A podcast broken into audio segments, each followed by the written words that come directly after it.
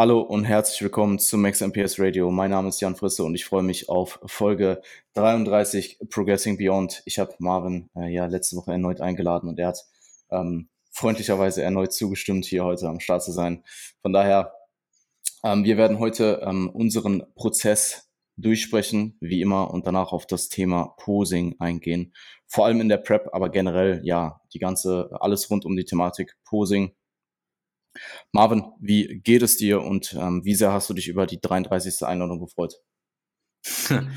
äh, ja, es war natürlich ein sensationelles Gefühl, diese 33. Einladung zu sehen. Ähm, hat mich enorm gefreut und ja, freue mich auch auf diese Episode, die aufzunehmen. Und äh, ich denke, Posing ist ein äh, interessantes Thema, wo viele, die auch nicht unbedingt nur Contest Prep, äh, äh Contest Preps ähm, machen werden, von profitieren. Also äh, Posing ist allgemein einfach ein ähm, durchaus interessantes Thema für jeden, der ja einen Physik-Sport macht, äh, Bodybuilding-Sport macht und ähm, Kraftsport im Allgemeinen macht. Ja. Der besser ja, aussehen genau. möchte. Genau. Weil selbst wenn du jetzt nicht per se ähm, kompetitives Bodybuilding machen möchtest, ähm, denke ich doch, dennoch, dass ein solides Posing ja auch einfach ähm, dafür sorgt, dass du deine Physik besser zur Schau stellen kannst ähm, auch wenn du genau. jetzt keine, keine Bühnenambition hast. Ähm, Und es hat andere, vielleicht auch den einen, es hat vielleicht ja. auch den einen oder anderen Übertrag aufs Training. Aber da können wir ja, ja. später auch nochmal drüber sprechen. Ja, tatsächlich äh, interessanter Punkt. Ähm, die andere äh, extrem wichtige Nachricht diese Woche ist, dass du Geburtstag hattest. Also für wow. alle, die also für alle, die Marvin nicht gratuliert haben, äh, tut dies bitte umgäng umgänglich nachträglich ähm, auf seinem Instagram-Profil. Oh, wow, ich hasse dich dafür. Ähm, ja, also ich, ähm, wow. Ja, du freust dich über alle, jede, über jede Nachricht. Danke an alle, die das ähm, unterlassen haben. Und äh, danke auch an alle, die es nicht unterlassen haben, natürlich. Also äh, ich habe mich, auch wenn ich äh, das jetzt so natürlich äh, auf, auf eine lustige Art darstelle, habe ich mich natürlich trotzdem gefreut darüber, wenn Leute an mich gedacht haben. Aber ähm, ja, das, das ist halt so ein bisschen das Ding bei Instagram, wenn das dann halt gepostet wird hier und da. Ne? Ich habe Sven das schon gesagt, dann habe ich dir das gesagt, du hast dann extra gemacht, du hast dann direkt zwei Stories gemacht. Du hast dann natürlich auch, also ich kann es schon verstehen, ähm, nach meiner Instagram-Story wurdest du dann halt auch von äh, Tausenden von DMs vollgespammt, die dir alle mhm. herzlichen Glückwunsch, äh, die dir alle gratuliert haben. Ähm, von daher kann ich es schon nachvollziehen, dass genau. äh, dich das ja ein bisschen gestört hat. Klar, ich meine, äh, jemand, der so, so einen großen Einfluss hat, ich meine, dich könnte man ja auch als Influencer eigentlich schon betiteln, oder? Okay, ähm, heutige, äh, heutiges, heutige Thematik ist ähm, Posing. Dann möchtest du vorab etwas zu deinem äh, Prozess hinzuzufügen, was ist so die letzten zwei Wochen bei dir passiert? Mhm. Ja, äh, auf jeden Fall äh, grundsätzlich jetzt erstmal bin ich auf Diät. Also das, Und du hattest äh, Geburtstag. Ich hatte Geburtstag, genau. Jan ist Influencer, ich hatte Geburtstag. Können wir an beides können wir einen Haken dran machen. Ähm, ja, es läuft eigentlich. Also ich bin jetzt seit, äh, lass mich nicht lügen, seit äh, letzte Woche Montag äh, bin ich auf Diät, beziehungsweise sind wir im Cut ähm, angestrebt.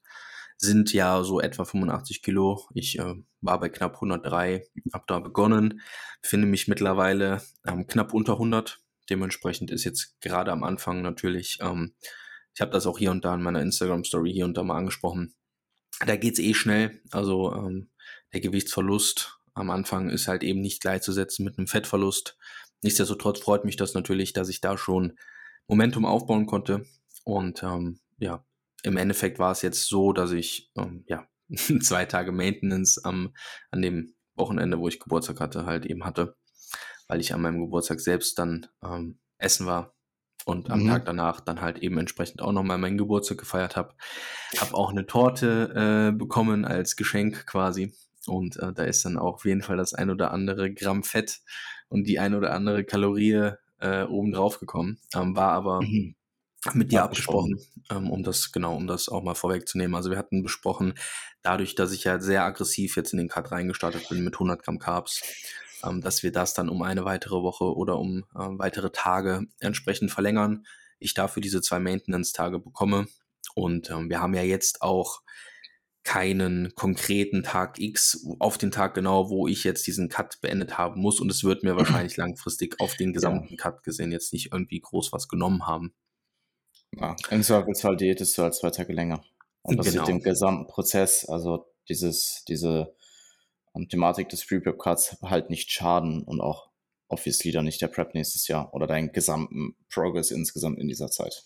Total. Und es ist nun mal auch eine Lebensqualität, die damit einhergeht, ja, dass ich dann eben mit Freunden und Familie die Zeit verbringen kann. Ähm, das ist äh, eben einmal ja. im Jahr, wo das vielleicht vorkommt, so. Ne? Oder also wenn du in deinem, zwei, dreimal im Jahr. Wenn du in deinem Pre-Prep-Cut am Vorjahr zu deiner eigentlichen Prep ähm, dein, das Essen an deinem Geburtstag mit deiner Familie auslässt, dann hast du ein Problem. Jo. Right. Okay, da sind wir uns eh einig gewesen. Dementsprechend ähm, haben wir das dann kommuniziert, besprochen. Ähm, hatte jetzt die erste Einwaage im zweistelligen Bereich, ähm, was dann natürlich schon wieder so ein äh, ja, kleiner Freudenmoment ist. Auch wenn man natürlich jetzt sich nicht allzu sehr an das Gewicht fixieren sollte, ist es natürlich doch ähm, ein übergeordneter, ähm, ein, ein, ja, übergeordnete äh, Daten, die man sammelt, wenngleich natürlich die Optik am Ende entscheidend ist und wir natürlich auch nicht genau wissen, wo es dann am Ende ist ähm, das Körpergewicht, aber wir haben natürlich eine grobe Orientierung und da wollen wir dann natürlich auch hin. Ähm, du hattest angedacht, dass wir das in drei bis vier Mesozyklen machen, wenn ich mich nicht täusche.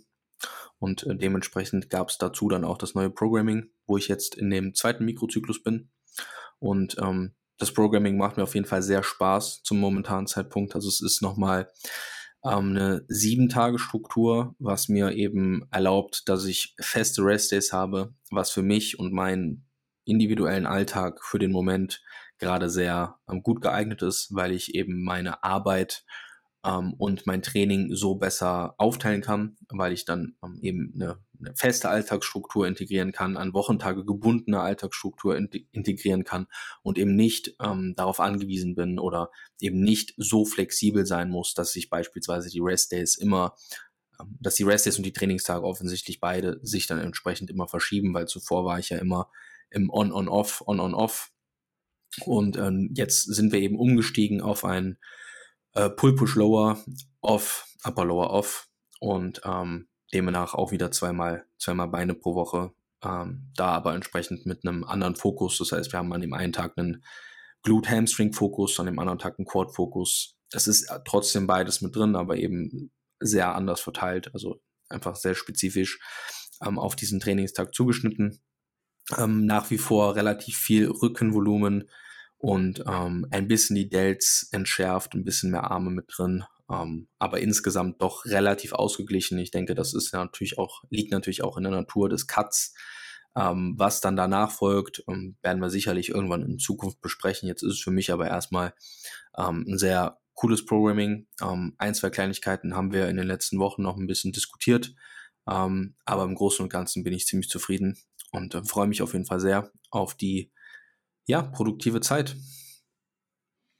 Yes, ähm, gut zusammengefasst. Und ja, ich habe auch dem äh, tatsächlich nichts hinzuzufügen. Also läuft ja auch, ne? Also es ist halt jetzt nun mal der Prozess, der in Gang getreten wird und äh, gerade am Anfang ist es ja dann auch so, dass ähm, da ja nicht viel passiert oder erstmal viel passiert und jetzt keine großen Probleme auftreten oder so. War der letzte, war der letzte Cut, waren das zwei oder drei Zyklen? Weißt du das ist im Kopf? Ich meine, es waren drei, weil ich ja auch ja. Ähm, zwischendrin Maintenance hatte, weil ich in Wien war. Bisschen, so. War es auch ein bisschen schwerer noch.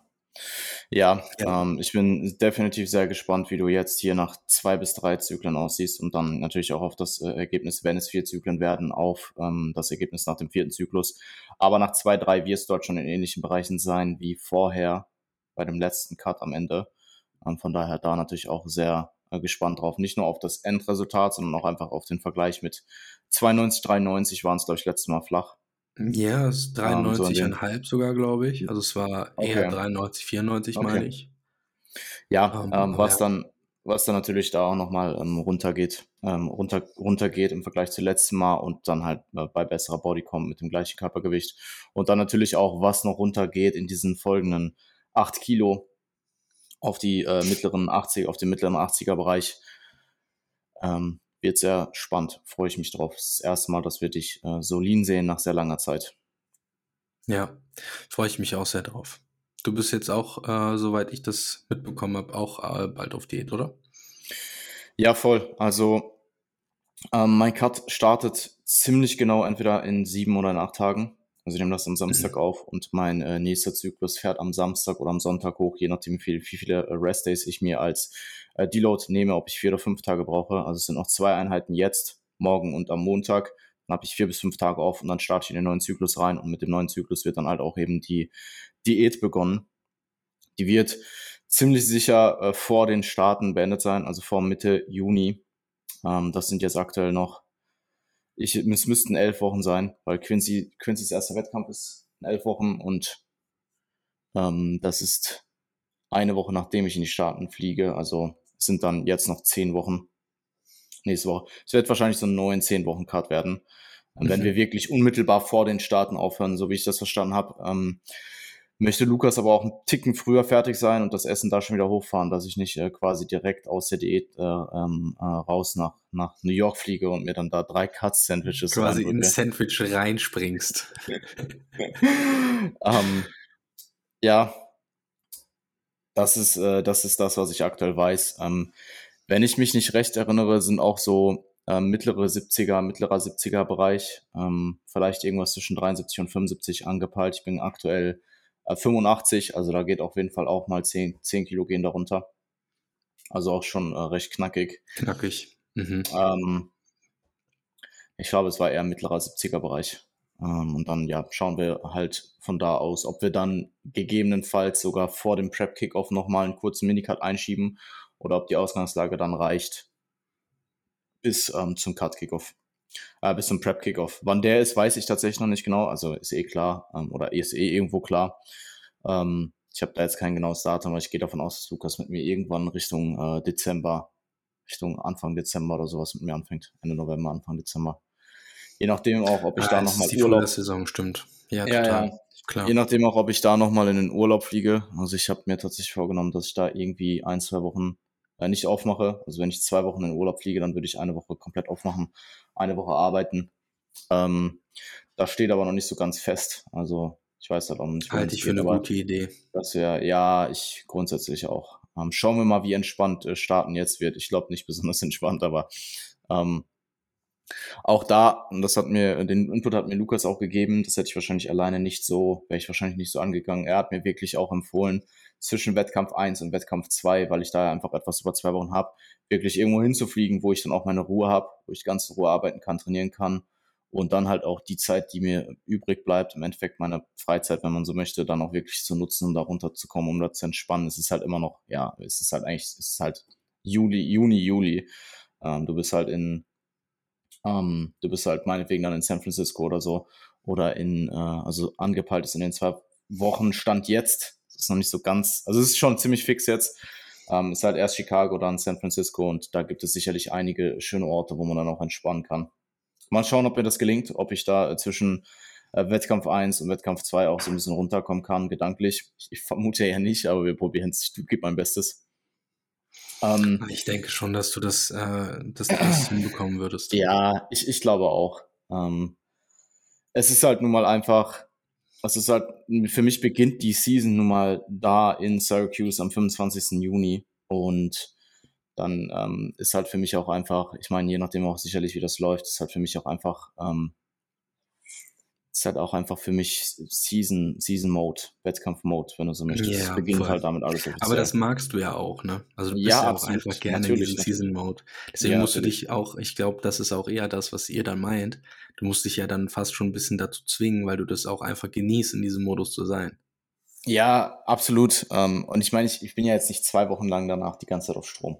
Also das kommt dann wahrscheinlich ziemlich genau ähm, also rein, rein äh, um das kurz geografisch hier zu erläutern, ich bin halt die, die zweite Woche in San Francisco, das ist halt bei äh, Sacramento, ähm, da wo der zweite Wettkampf von Quincy ist, in äh, der, der WMBF Muscle Mayhem Wettkampf. Und er fliegt halt dann dahin äh, am Dienstag, die Show ist am Samstag und wir treffen uns halt dann in Sacramento. Also ich fahre von San Francisco nach äh, Sacramento, das ist zwei Stunden Autofahrt, fahre da hoch. Und ähm, spätestens, wenn er da dann angekommen ist, dann ist halt eh wieder Ähm, dann hat man hier wieder das Gameface drauf, ähm, auch wenn es dann noch sechs Tage sind bis zum zweiten Wettkampf. Also Wettkampf 1 und Wettkampf 2 sind eigentlich drei Wochen auseinander, aber die Peak Week bin ich halt komplett mit ihm dort. Also die gesamte Woche wirklich, oder fast die gesamte Woche. Ja, ähm, Quincy ist elf Wochen out. Für mich geht es dann in zehn Wochen in die Staaten. Ähm, und ich äh, freue mich dann natürlich immens drauf. Absolut verständlich. Geht mhm. ab. Wird, wird, eine, wird eine gute Zeit, ja, absolut. Gut, ähm, ja, ansonsten gab es von meiner Seite aus nicht viel äh, Neues zu berichten. Ich habe äh, mit zwei ähm, Prep-Athleten von mir trainiert, dementsprechend auch tatsächlich seit der Intro-Einheit weder Push noch Pull Full Body einmal regulär trainiert, weil ich halt an beiden Wochenenden mit den beiden trainiert habe und dann halt äh, meine Ober, mein Oberkörperanteil von den jeweiligen Full Body Einheiten in eine Oberkörpereinheit gebündelt habe und dann Lower ähm, jeweils mit der anderen, mit, jeweils mit der Person trainiert, beziehungsweise einmal was, einmal habe ich Upper trainiert, einmal habe ich Lower trainiert, also jeweils dann auch einmal Upper und Lower alleine. Ähm, und ja, was natürlich super wichtig ist hier, das äh, im Podcast anzukündigen, werde ich bald mit Julian Dornbach in Wien, der äh, die Woche nach Deutschland hier hinkommt, eine Lower Session trainieren. Also ähm, ich vermute, dass er das hört. Julian, ich wünsche dir viel Glück. Julian, war nett, war nett, ja. äh, dich, dich hin und wieder mal zu sehen, mal was ja. von dir zu hören. Ja, ja, ihr habt ja auch ähm, Ihr habt ja auch ähm, die glücklichste Beziehung. Ja, ja, weiß ich jetzt nicht. Julian, Julian macht mich halt immer so blöd von der Seite an, weißt du? ja. Ja. Nein, ihr, ihr, ihr, mögt euch. Ich mag ihn. Absolut. Ja. Gut, wenn wir, zur, sollen wir, sollen wir zum wir, Thema kommen? Ja, wenn wir zum Thema kommen. Heute, heutiges Thema ist Posing. Ähm, möchtest du beginnen oder, oder soll ich? Ja, ich kann gerne reinstarten.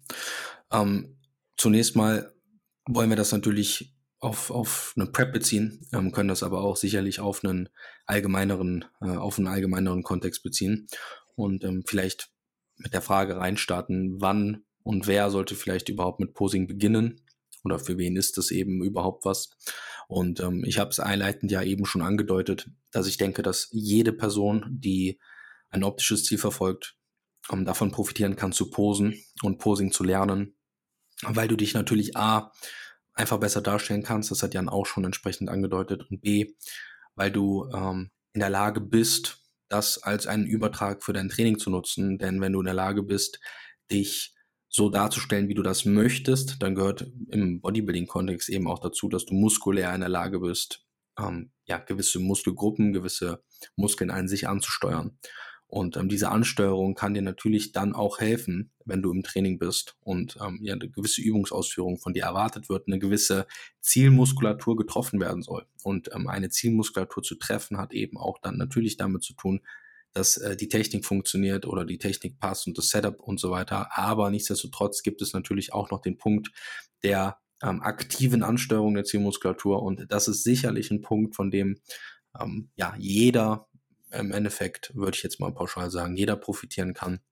Mhm. Dementsprechend ähm, für alle ist Posing geeignet, die wahrscheinlich diesen Podcast hören. Und ähm, da muss jetzt natürlich nicht ähm, sofort ein Posing-Coach ran. Im, im Prep-Kontext vielleicht, da sprechen wir wahrscheinlich gleich nochmal drüber. Aber für den Anfang ähm, kannst du auch, wenn du im Studio bist, wenn du dein, nur dein Training machst und ähm, zum Beispiel eine Upper-Session oder sowas machst und schon mal leicht auf Pump bist, dann ist das sicherlich eine gute Gelegenheit, um mal die ein oder andere Pose zu üben. Na, muss jetzt natürlich nicht in einem vollen Freihandelbereich dich komplett nackt ausziehen, äh, bevor Jan das jetzt hier in den Raum wirft. Die, die, die ein oder andere Random Side Chest. Man genau, die ein oder andere Doppelbizeps oder so, das kann man schon machen, wenn man im Gym ja. ist. Ähm, dann hast du natürlich super viel äh, Info mittlerweile kostenfrei im Internet. Ähm, das heißt, du kannst natürlich da auch mit Guides arbeiten und äh, kostenlose Infos ranholen. Ich habe übrigens Shameless Plug meinen äh, Posing Guide geschrieben. Das habe ich mir zwar nicht als Notiz aufgeschrieben, das ist mir aber gerade eingefallen. Ich habe mal einen Posing Guide gemacht, den habe ich für meine Klienten angefertigt und ähm, habe ich damals schon kostenlos angeboten und äh, das Angebot steht nach wie vor. Also wenn jemand Bock hat, ein bisschen was Grundlegendes über Posing zu erfahren, dann einfach mir eine DM schreiben, dann schicke ich den raus.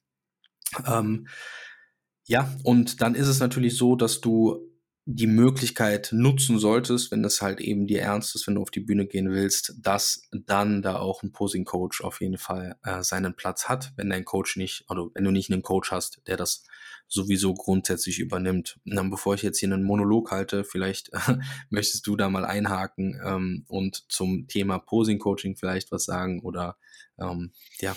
Äh, ja, absolut. Also ich, äh, du hast hier definitiv sehr gut die Basics zusammengefasst, die ich tatsächlich auch gar nicht notiert habe. Also ich habe mir jetzt den ganzen, ähm, ganzen, ich habe mir halt Gedanken gemacht rund um äh, die Thematik Posing in der Prep.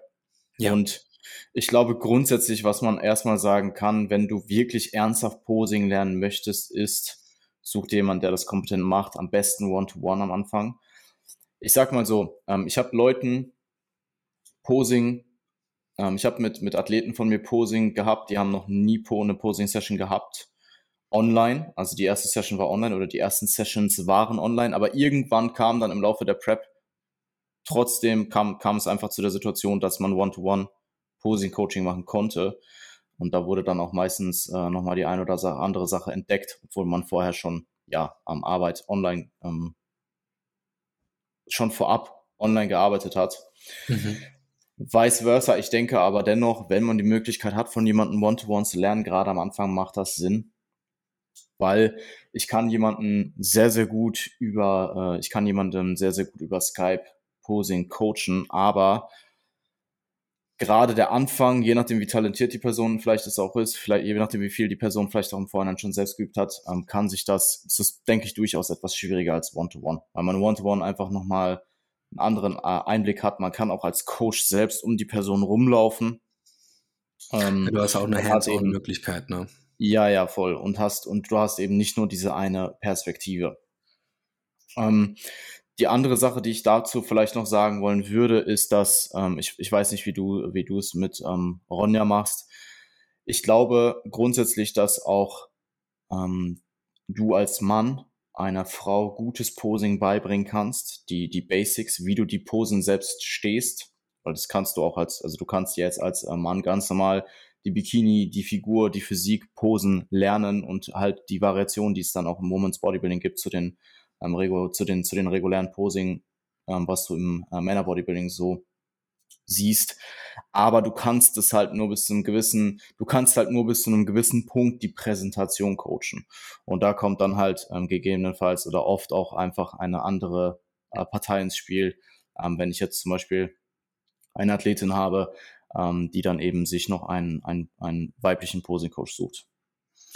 Weil, äh, ja, total. Also das, wie, ähm, wie möchtest du, wie möchtest du als Mann den Sass, den du nun mal brauchst für, äh, für die Frauenklassen, je nachdem auch welche Klasse mehr oder weniger. Aber wie willst du das coachen?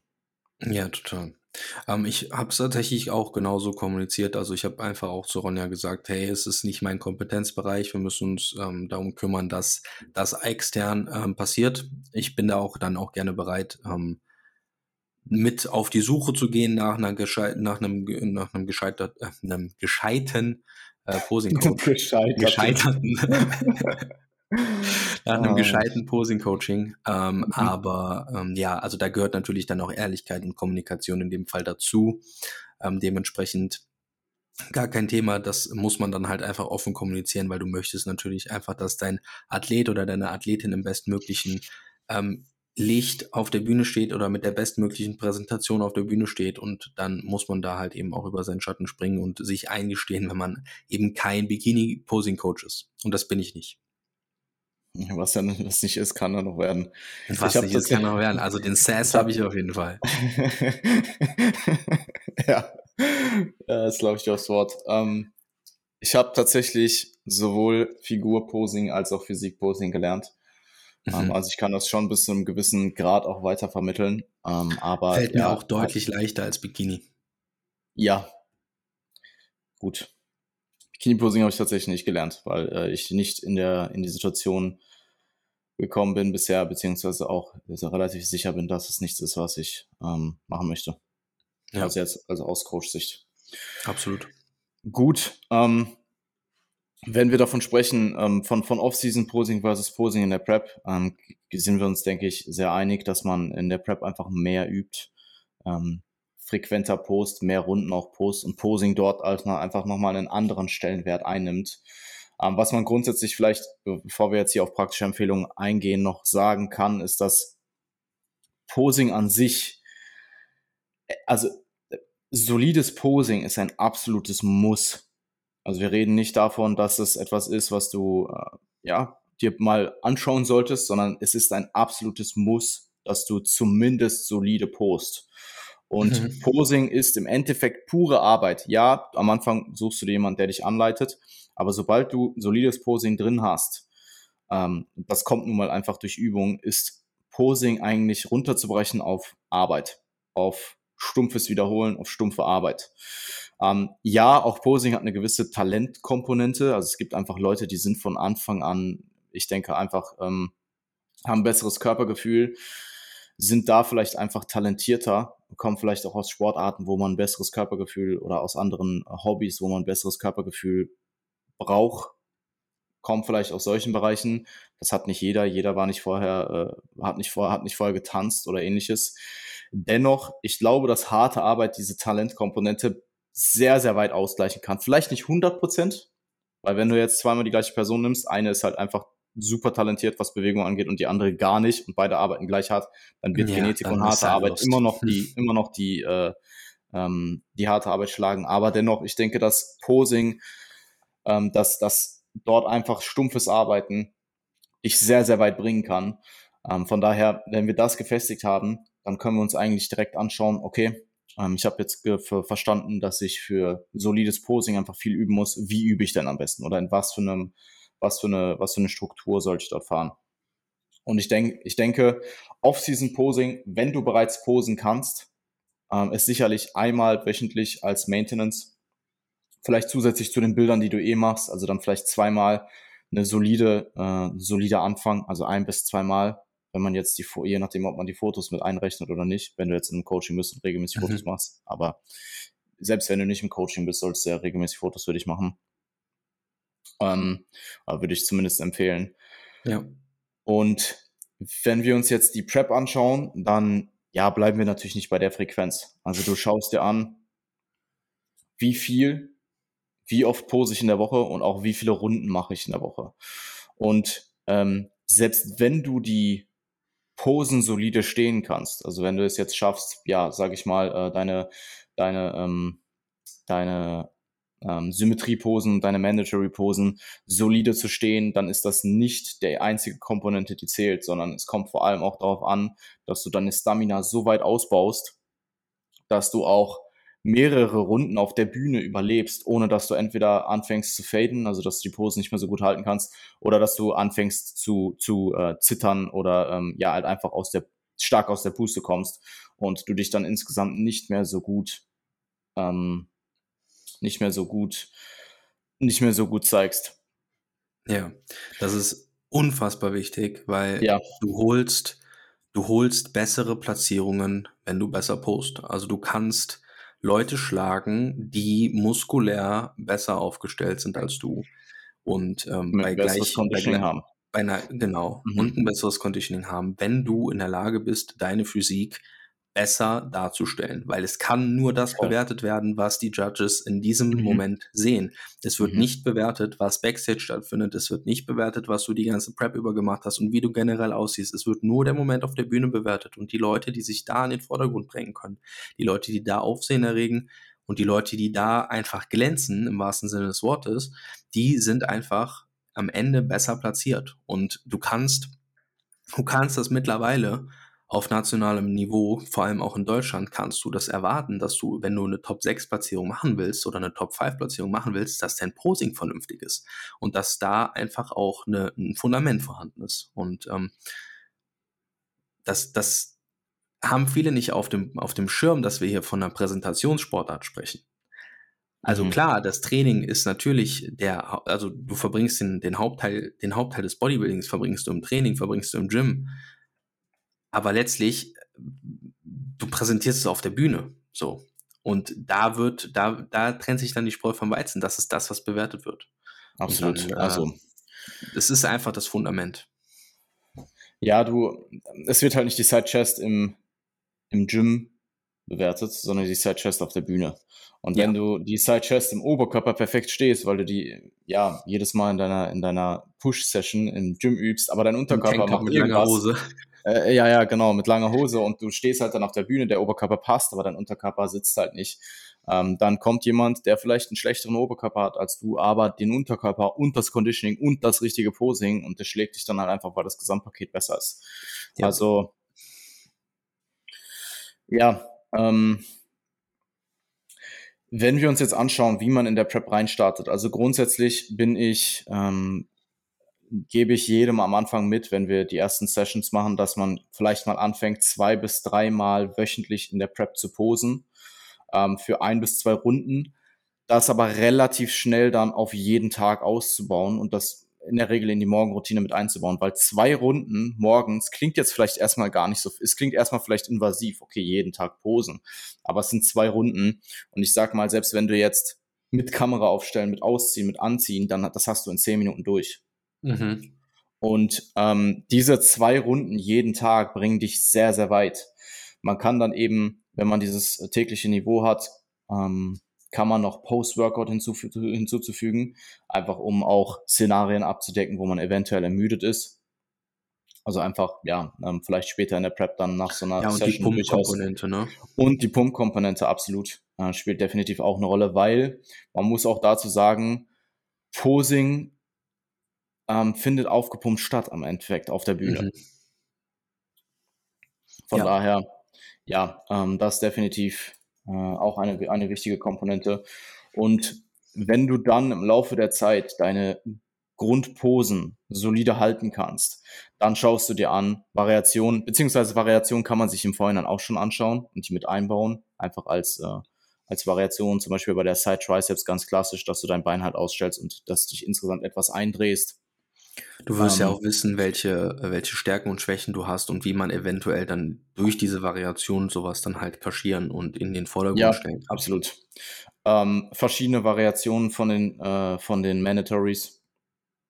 Und dann schaust du dir halt Übergänge an. Ich bin bei Übergängen sehr, sehr, ähm, sehr, sehr minimalistisch unterwegs. Also im Bodybuilding, gerade wenn du First-Timer bist, ähm, würde ich da relativ wenig machen und einfach nur schauen, dass du möglichst effizient, natürlich soll das gut ausschauen, aber dass du möglichst effizient in die nächste Pose reinkommst. Und das mhm. ist nun mal sehr oft ein häufiger, ein, also es ist nun mal sehr ähm, häufig einfach nur zwei Schritte und der Übergang, den du dann eben mit dem Oberkörper machst. Also wir werden jetzt hier nicht auf Übergänge eingehen, wie du die einbaust, weil es ist sehr schwierig, das jetzt im Podcast zu erklären. Aber es ist ja, sehr, man sehr. muss nicht mit den Armen rumfuchteln und Kreise genau, ziehen für eine man halbe muss Minute. Nicht. Ja, absolut, weil du willst auch als auf der Bühne, du willst tendenziell zu den ersten Personen gehören, die in der Pose drin sind. Weil wenn du dir super viel Zeit lässt in den Posen und als letzter in der Pose bist, wo gehen dann deine Augen, wo gehen die Augen zuerst hin? Zu den Personen, die die Pose hitten oder zu der Person, die immer noch dabei ist, die Pose aufzubauen, während die anderen schon alle in der Pose sind? Ganz klar mhm. zu den Leuten, die als erstes in die Pose reinkommen und du verlierst Zeit, dich in dieser Pose zu präsentieren. Du kannst nur um, so lange bewertet werden in der Pose, wie du drin stehst. Absolut. Von daher würde ich da ähm, in der Regel empfehlen, schaut einfach, dass ihr effizient, eure Übergänge effizient gestaltet, nicht so ultra viel äh, Schnörkel zieht, weil man muss auch einfach in der Regel sagen, dass gerade als First-Timer, gerade wenn du nicht wie ein Rough Diesel post, und das tun First-Timer in der Regel nicht, dass es auch oft einfach nicht gut aussieht. Also du hast dann nicht nur den Nachteil, dass du lange brauchst und ineffizient bist, sondern dass es auch gleichzeitig noch nicht gut aussieht. Ähm, von daher Übergänge definitiv kein Hexenwerk. Ich ähm, mache das in der Regel in einer Stunde durch und dann wird das geübt. Und wenn man dann die nächste äh, Stunde zwei Wochen, drei Wochen später macht, dann sitzen die in der Regel. Ja.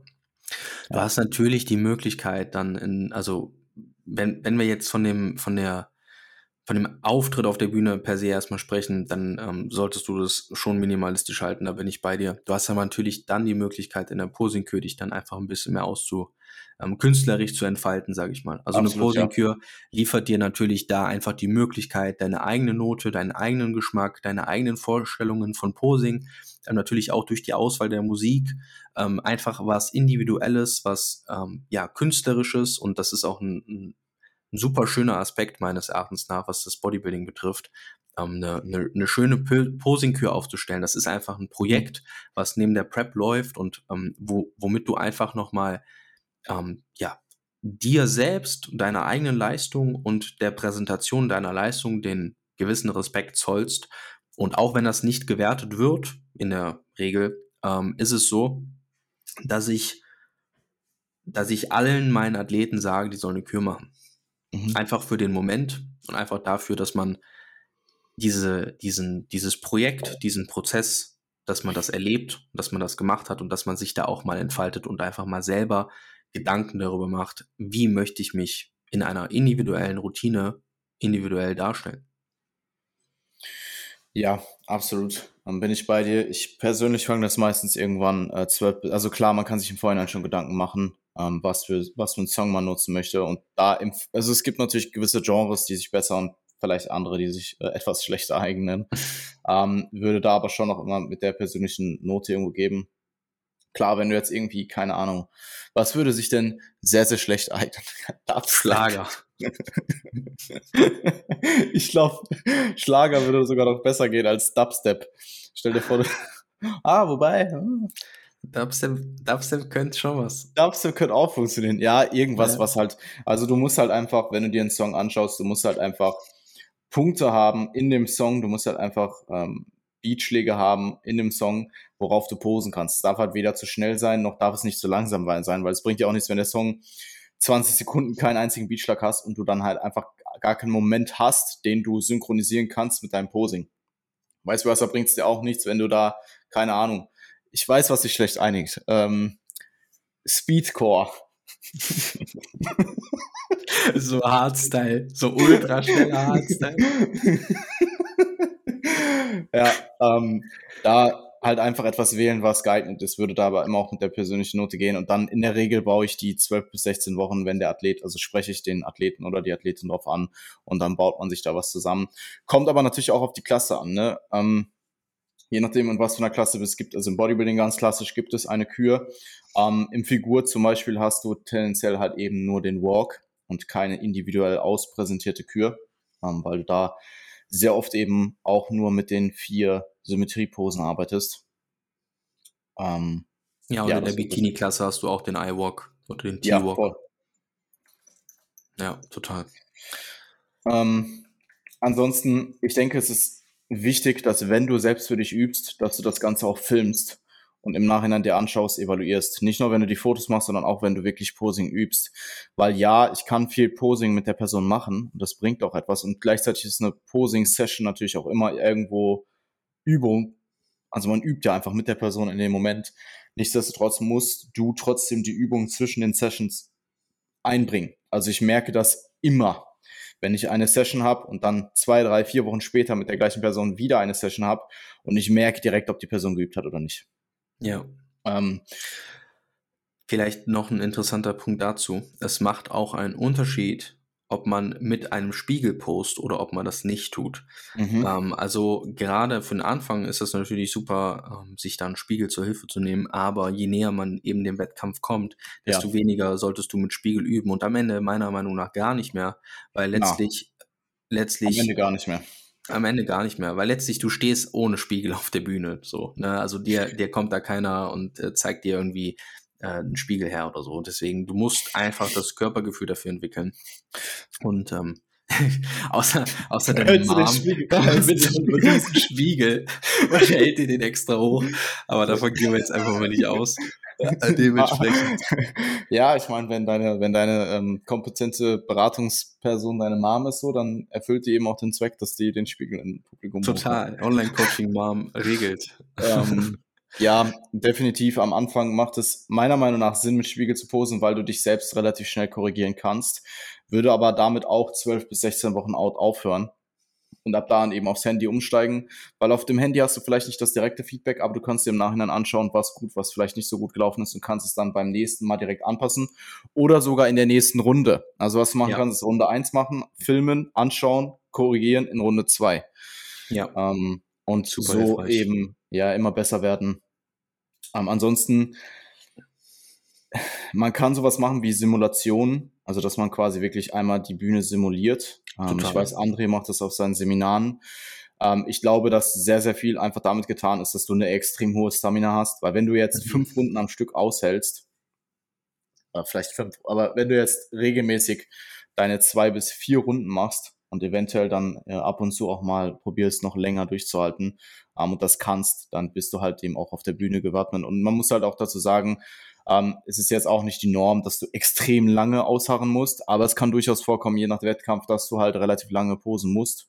Mhm. Und, und auch in halt wie viele wichtig, Vergleiche du halt kommst. Ne? In wie viele Vergleiche du kommst. Und selbst das hinten stehen und selbst wenn du gerade nicht verglichen wirst, sondern hinten stehst, das Halten etc., das nimmt dir alles Energie. Kann vielleicht dazu sagen, wobei vielleicht beschalten wir uns, vielleicht behalten wir uns Bühnenpräsentation für die nächste Folge vor bevor wir das jetzt hier so schnell äh, probieren, noch irgendwie mit einzubringen. Ich mhm. glaube, das ist eine Thematik, da kann man auch durchaus länger drüber reden. Auf jeden Fall. Ähm, ich wollte noch zu dem einen Punkt was sagen, ähm, weil du ja meintest ähm, bezüglich der Ausdauer. Ich denke, dass sich eine Wettkampfsimulation zu machen, beziehungsweise sich einen Wettkampf mal anzumachen nebenbei, ähm, durchaus auch so ein gewisses Feeling auch mit sich bringt. Also ich denke schon, dass es was ist, was über diesen Ausdaueraspekt hinaus einfach nochmal so ein bisschen ähm, ja, ich sag mal, Wettkampffeuer Absolut, entfachen ja. kann. Ähm, deswegen, ich empfehle das schon. Ich ähm, habe das auf jeden Fall meinen Athleten mit auf den Weg gegeben. Zusätzlich dazu, dass man halt sich auch definitiv mal einen Wettkampf im äh, Real Life anschauen sollte. Kann definitiv. sich ja dann, kann sich ja dann bei dem Wettkampf vorne mit den Schnellen einfach mitmachen. Okay. Das war nur also Spaß. Die, Mach das bitte nicht die Live, die Live-Wettkampfsimulation. Du gehst einfach ja. mit auf die Stage. du, äh, du, stellst dich Backstage hin, aber. Ja. Ähm, gut. Ich glaube, äh, von meiner Seite aus in Bezug auf Posing, wenn ich drüber nachdenke, war es das. Eine Sache habe ich vielleicht noch. Es kann durchaus sinnig sein, sich von verschiedenen, äh, nicht von verschiedenen, ist vielleicht die, vielleicht das falsche äh, falsche Wortwahl, vielleicht noch von einer zweiten Person eine Meinung einzuholen. Ähm, also von einer zweiten kompetenten Person. Ich habe das gemerkt, dass wenn, ich denke, mein äh, Posing-Coaching ist sehr, sehr solide mittlerweile. Dennoch, wenn zum Beispiel, äh, zum Beispiel Lukas hatte damals ähm, bei Julian in der letzten Session nochmal mit draufgeschaut und hatte, ich glaube, noch einen Tipp, der ihm in der Zeit, nee, was, was, ja doch, es war Julian, ähm, in der es war irgendeine seitliche Pose, entweder Side Chest oder Side Triceps, die ihm da extrem, was heißt extrem, aber die hat die Pose noch mal ein gutes Stück besser gemacht. Und das war etwas, was ich einfach in dem Moment, woran ich einfach nicht gedacht habe. Also da kann es durchaus Sinn machen, wenn man noch eine zweite Komponente Person hat, die da drauf schaut, dass man halt äh, vielleicht noch Dinge sieht oder dass die Person noch Dinge sieht, die man vielleicht so vorher nicht auf dem Schirm hatte. Weil ja, Posing, Coaching auch bis zu einem gewissen Teil halt auch einfach Präferenz ist. Ja, Geschmack. Prä ist Präferenz. Und ich glaube, da ergänzen sich zwei wirklich kompetente Personen, ergänzen sich in der Regel ganz gut. Wenn Auf es halt jetzt Fall. nicht eins zu eins das gleiche ist, aber das Auf ist halt Fall. in der Regel nicht der Fall. Yes. Gut. Okay, dann äh, cool. würde ich vorschlagen, Bühnenpräsentation für den nächsten Podcast. Dann habe ich sicherlich auch oder haben wir sicherlich auch noch mal einige gute Punkte ähm, zuzusagen. Und dann hören wir uns wir hören uns. Wir hören uns, lasst uns Feedback da und äh, gratuliert Jan zum Geburtstag. ja, ist noch ein bisschen hin. Zum Glück. Wir hören uns. Mach's gut. Ciao, ciao. Bye, bye.